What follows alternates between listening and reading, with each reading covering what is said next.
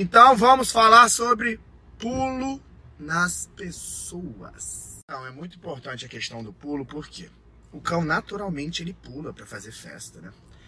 A forma como a gente reage é que vai determinar se isso vai continuar ou não.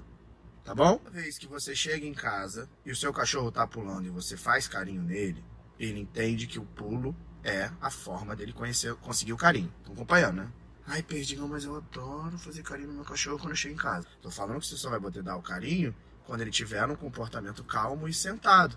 Porque assim, quando sua avó for te visitar, ele não vai pular nas pernas de sua avó e machucar e sua avó vai ficar chateada. Uma pessoa que um louco. Sempre tem um babaca, né?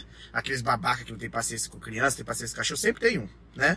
Mas eles frequentam a casa da gente. Então, acho importante. Quem me acompanha aqui já deve ter visto inúmeras vezes eu fazendo comandos de senta de frente com o cachorro. Essa é a melhor forma de você conseguir que seu cachorro esteja no comportamento adequado para para você chegar em casa, para suas visitas chegarem. Fica treinando senta com o seu cachorro todo dia, 10, 15 vezes por dia, em qualquer horário do dia, você e os membros da sua casa.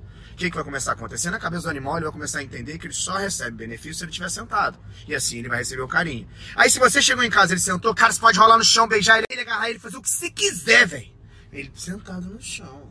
Então você vai conseguir resolver um problema, por quê? O cachorro ele fica mais feliz com que ele convive direto, que são vocês. Captou essa mensagem aí? Então, comando de senta ajuda muito para se acalmar, tá? E não dê atenção enquanto está pulando. Seu cão entender que aquele comportamento não é adequado e não é aceitável para o momento.